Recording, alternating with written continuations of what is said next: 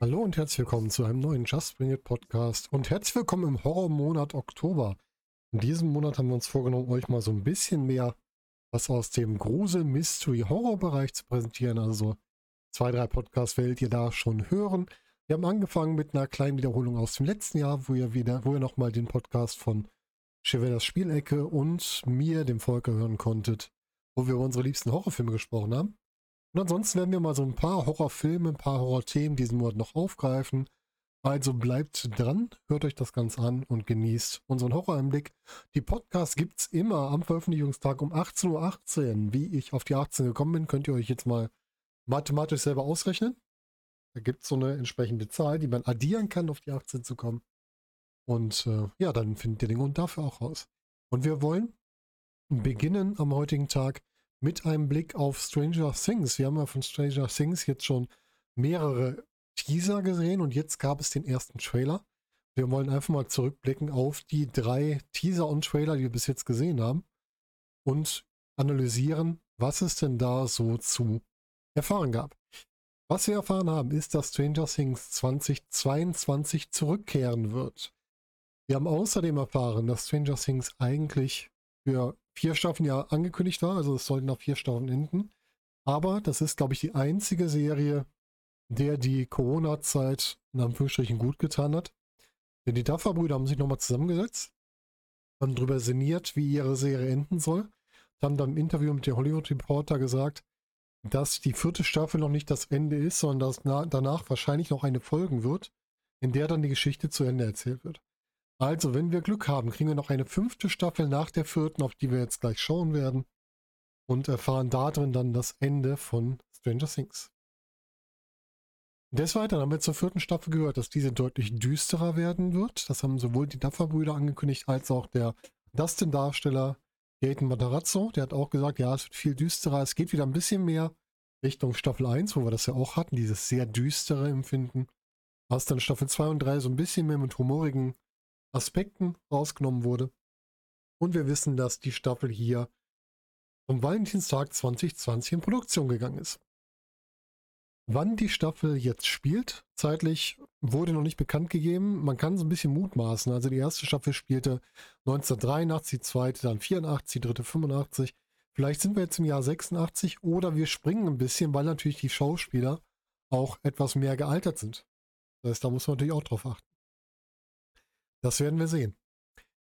Kurzer Rückblick, wie stand es am Ende von Staffel 3? Ende von Staffel 3 hatten wir die Szene, wo der gute Hopper gestorben sein sollte in diesem Lichtbogen, womit die Zwischenwelt geschlossen wurde. Aber in der Post-Credit-Szene kriegen wir eine Andeutung, die darauf hindeuten könnte, dass er noch lebt. Wir sehen da nämlich eine russische Einrichtung und dort wird dann von dem Amerikaner gesprochen. Das könnte natürlich durchaus auch Hopper sein, der hier der Amerikaner ist.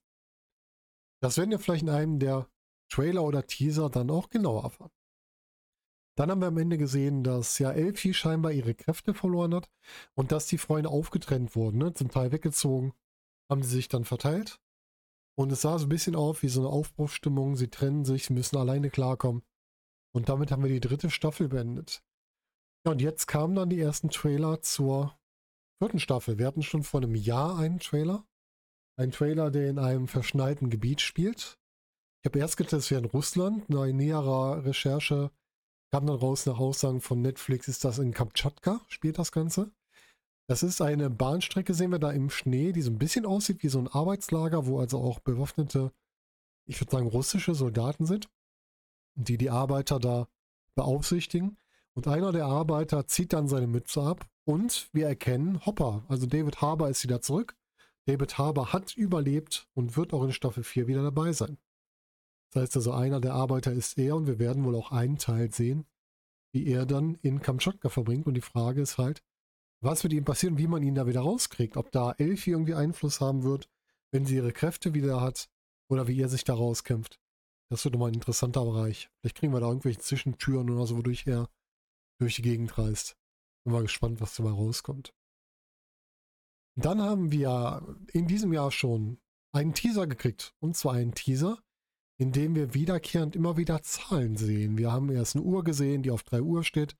Dann haben wir ein Videobild gesehen von so einer Videokamera, wo man im Hintergrund so leicht eine 5 erkennen kann. Dann haben wir ein Spiel, wo am Ende das Ergebnis die 7 ist. Dann haben wir den Magic 8 Ball.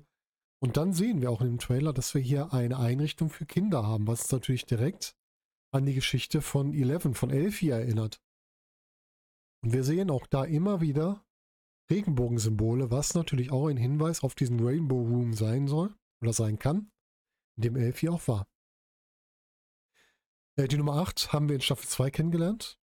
Das war ja die, mit der Elfie in Staffel 2 einen kurzen Ausschnitt hatte, die hier vielleicht wieder auftauchen könnte. Ich weiß gar nicht mehr genau, was mit ihr passiert war. Ob sie sich nur von denen getrennt hatte, bin ich mir nicht mehr ganz sicher. Und wir sehen in der Szene dann einen Mann so von hinten, der den Raum betritt und von allen als Papa begrüßt wird. Und die Stimme klingt sehr stark nach dem Dr. Brenner, den wir schon aus der Geschichte von Elfie kennen. Und wir sehen danach einen Zoom auf einen Raum mit der Hausnummer und mit der Hausnummer, mit der Zimmernummer 11. Was natürlich auch wieder auf 11, auf Elfie hinweisen könnte. Dann haben wir auch die Stimme von Dr. Brenner wieder, der mit ihr spricht und dann macht sie die Augen auf. Man sieht schon, es sind nicht mehr die Kinderaugen, ja, sie ist also schon erwachsener geworden. Und ja, wird irgendwie entweder aus einem Traum oder aus einer Erinnerung geweckt. Und hier ist halt jetzt die Frage, was zeigt uns denn der Teaser? Zeigt der Teaser, dass wir so Rückbezüge kriegen zur alten Geschichte? Zeigt er, dass Eleven irgendwie, um ihre Kräfte wieder zu gewinnen, hypnotisiert wird oder sonst was, um dahin zu kommen und dadurch durch ihre Vergangenheit reist? Oder ist das ein Teaser darauf, dass wir noch mehr Kinder aus der Einrichtung sehen werden? Wie gesagt, die 8 haben wir schon gesehen. Die 11 haben wir mit Elfie auch. Und da gibt es ja noch viel mehr Kinder. Wer weiß, ob wir da vielleicht nochmal weitere Kinder kriegen, die hier auftauchen. Es kann natürlich auch sein, dass die Zahlen auf was ganz anderes hinweisen, aber das wäre so das, was ich da raus interpretieren würde. Und dann haben wir vor kurzem den ersten richtigen Trailer noch gekriegt.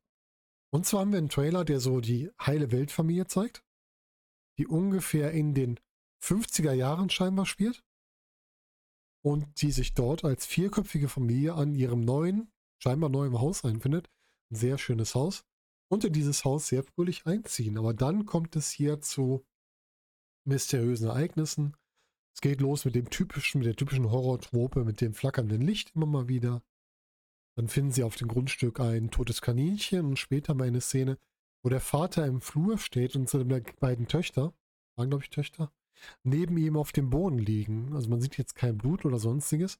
Es könnte sein, entweder sind sie betäubt oder sie sind wirklich tot durch irgendeinen Grund. Und da ist natürlich die Frage, was will uns das hier sagen? Für mich hat das zwei Möglichkeiten, was dahinter stecken könnte. Es könnte einmal die Geschichte des Amityville Horror Houses sein die ja auch schon zweimal verfilmt wurde. Dass wir das hier drin haben. Und einmal könnte es ein bisschen Richtung American Horror Story gehen. Also ein Haus, was von Geistern quasi bewohnt ist, die dann äh, andere dazu bringen, schlimme Sachen zu tun. Bei Amityville war ja das Haus selber diese böse Instanz. Und bei American Horror Story sind es ja immer die Geister, die da drin leben. Ja, und dieses Haus ist natürlich nicht nur gezeigt, um diese Familie zu zeigen, sondern auch um Jahre später unsere Crew zu sehen, das Haus betritt mit der Aussage, wir müssen hier nach Beweisen suchen. Mit dabei sind äh, in der Szene zumindest sind Steve, also Joe Carey, Dustin, ähm, Gaten Matarazzo, Lucas, Caleb McLaughlin und Max Sadie Sink. Die sehen wir auf jeden Fall hier schon.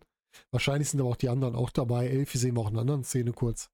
Wir werden wahrscheinlich wieder die komplette Crew wiedersehen. Die Frage ist natürlich, was für Beweise werden denn gesucht? Gibt es hier vielleicht einen Hinweis auf den Ursprung des Upside Down, dass sie deswegen Beweise suchen, dass vielleicht da alles angefangen hat mit dieser Familie, die wir gesehen haben, die in der Vergangenheit hier gestorben ist, dass sich hier vielleicht das erste Tor geöffnet hat zum Upside Down? Auf jeden Fall ist das hier keine Mutprobe, wie man das denken würde. Es geht wirklich um die Fortsetzung der Geschichte. Und wir sehen dann auch zum Ende des Trailers hin eine Uhr, eine Standuhr, die scheinbar auf einem Speicher steht.